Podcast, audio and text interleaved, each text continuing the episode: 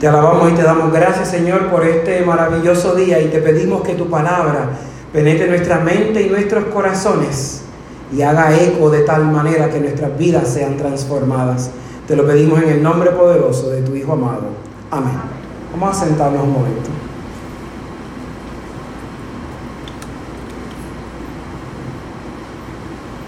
Tomar agua, hacer muchas preguntas.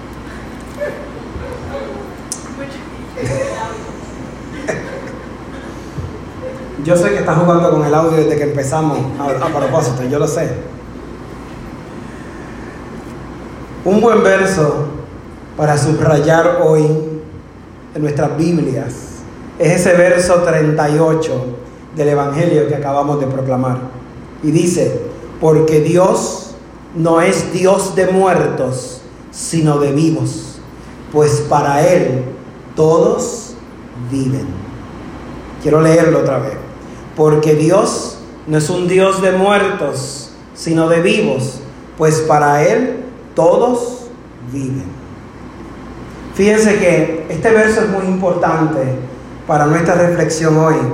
No solamente estamos en un domingo más, literalmente a ley de nada de terminar el año litúrgico, comenzar el adviento y prepararnos para la Navidad, sino también en el día de hoy al celebrar confirmaciones, que no es otra cosa que la afirmación pública del bautismo, afirmar que estamos listos para proclamar a Dios en todos los lugares.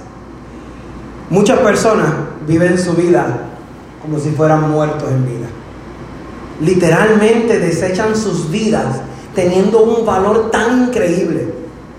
Piensan que al final de la jornada sus vidas se deben delimitar a ir al trabajo, a pagar las deudas, a tener amistades, tener familia, tener casa y regresar a dormir para seguir con la misma rutina todo el día.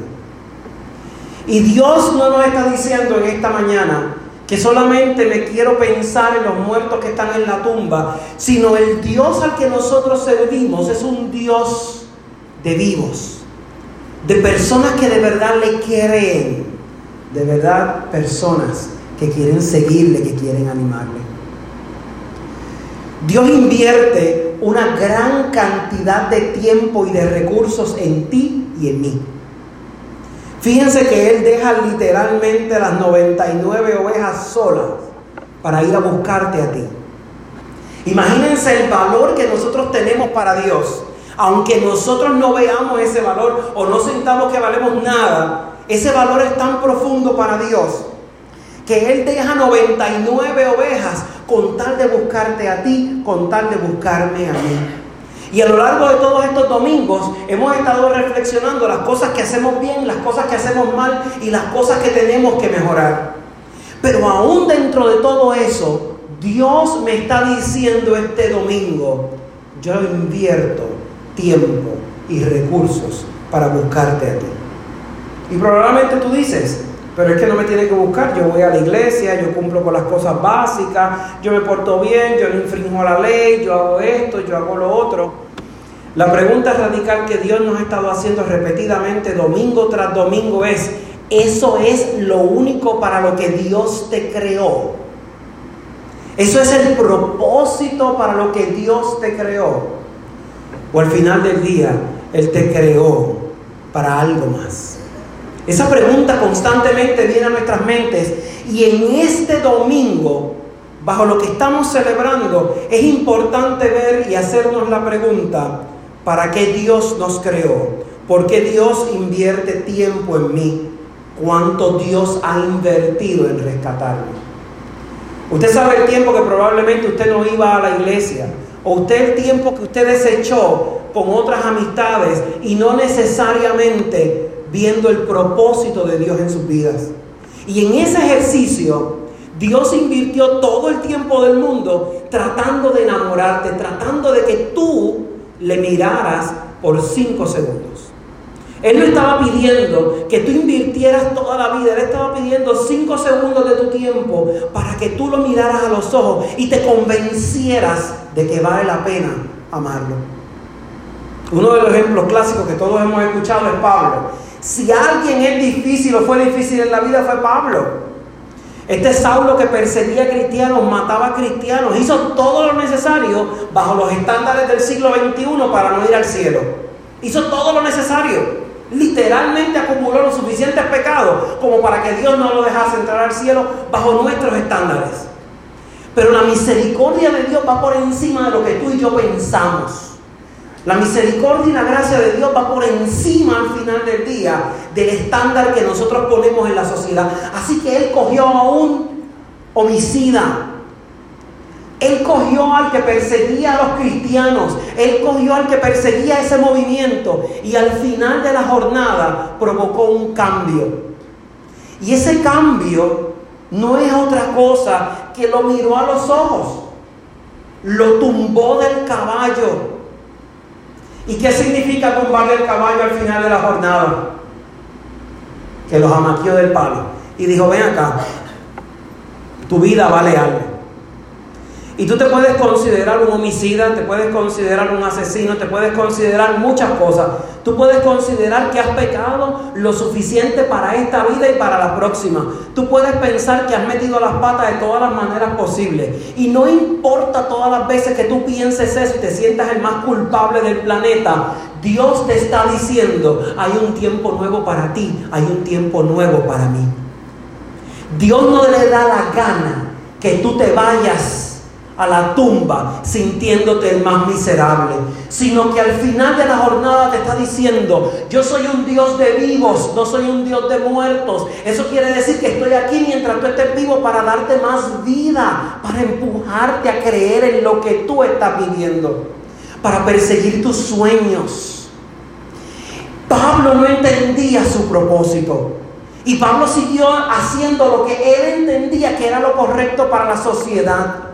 Los judíos tenían que perseguir cristianos que estaban lastimando a la sociedad que ellos habían construido, que ellos habían defendido. Y a pesar de Pablo estar haciendo lo que la sociedad le decía que era lo correcto, el Señor lo tumbó del caballo y le dijo, puede ser que tú pienses que esto es lo correcto para la sociedad, pero no para mí. Porque los caminos del Señor al final del día son tan misteriosos que no tienen sentido humano, pero sí tienen sentido divino. Y el Señor dijo, ¿sabes qué? Ya es tiempo de que sientes cabeza. Y sabía que la única manera de hacerlo sentir cabeza es provocar un terremoto en su vida. ¿Cuántas veces Dios no ha provocado terremotos en sus vidas? Literalmente para que usted se tome el tiempo en pensar qué es lo que quiere.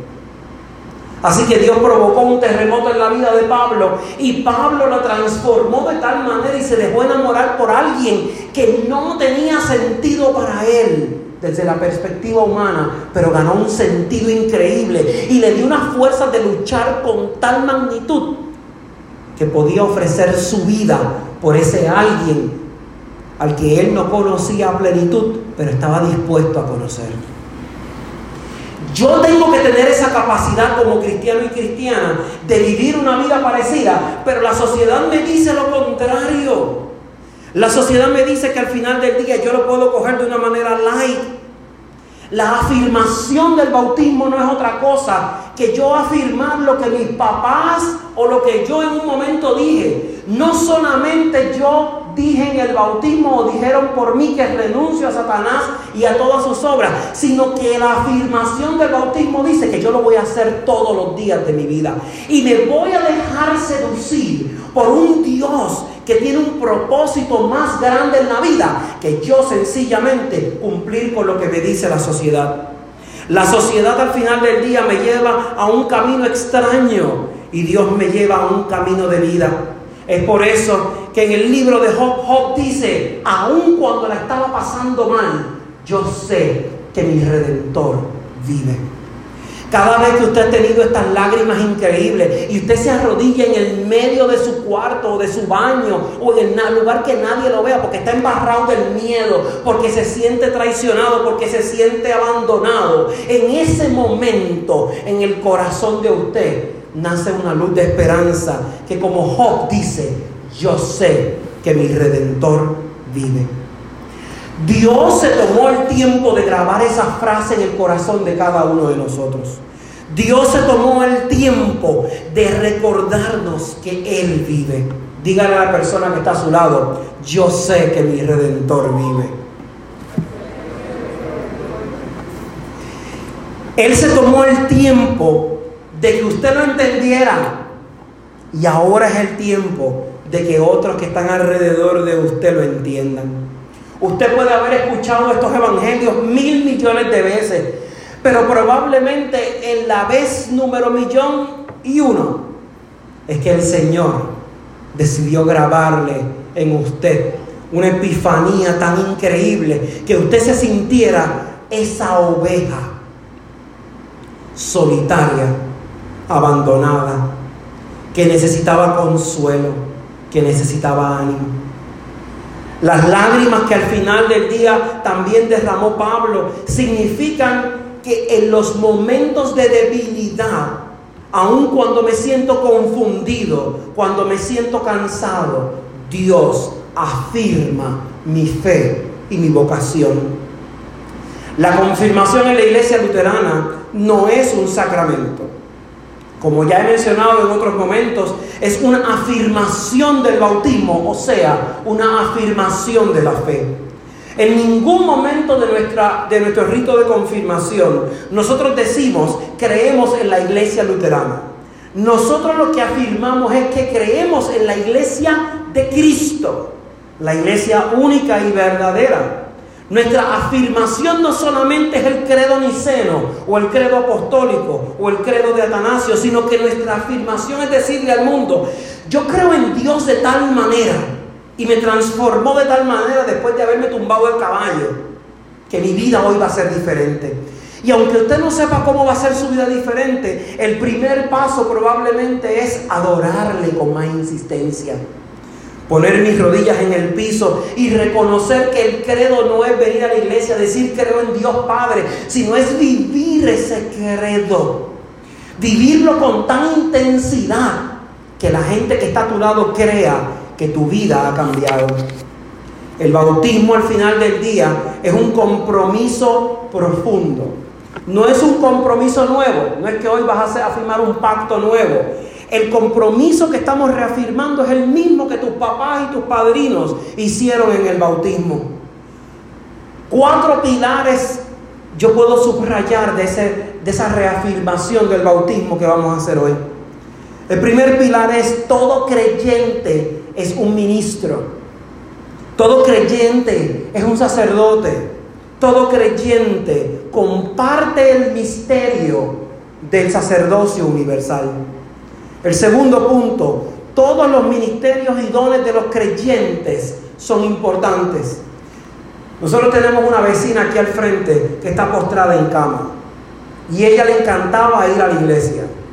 Pero ella entendió que su nuevo ministerio y el don que ella estaba desarrollando ahora era el quedarse en su casa, en su cama, sin moverse, pero orar tres veces más intenso por su familia y por su comunidad. Así que la vocación y el ministerio no solamente se lleva a los que podemos caminar y podemos hacer un millón de cosas, y que no importa las circunstancias, tú estás llamado a hacer algo. El tercer pilar es que dependemos los unos de los otros. Está el refrán común que la salvación es individual. Pero si la salvación fuese individual, ¿por qué Cristo se clavó en la cruz?